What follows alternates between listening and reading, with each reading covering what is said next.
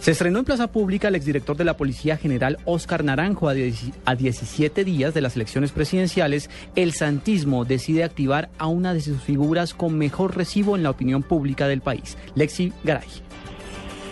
Juan Camilo, buenas tardes. Alejado del Verde Oliva y sin la solemnidad de las filas, el exdirector de la Policía Nacional, general Oscar Naranjo, hizo su primera aparición pública de carácter político. Un discurso corto y sin exaltaciones sobre lo que viene para el país durante el posconflicto fue la antesala a la intervención de su padrino político, el presidente candidato Juan Manuel Santos que si el país dobla la página del narcotráfico y del terrorismo, queda el reto de la delincuencia común. No queremos más víctimas asaltadas en las calles, no queremos más ciudadanos que sean maltratados por delincuentes que realmente quieren imponer la voz del caos.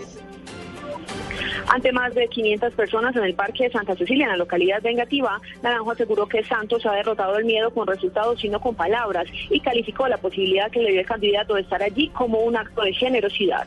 Lexi Garay Álvarez, Blue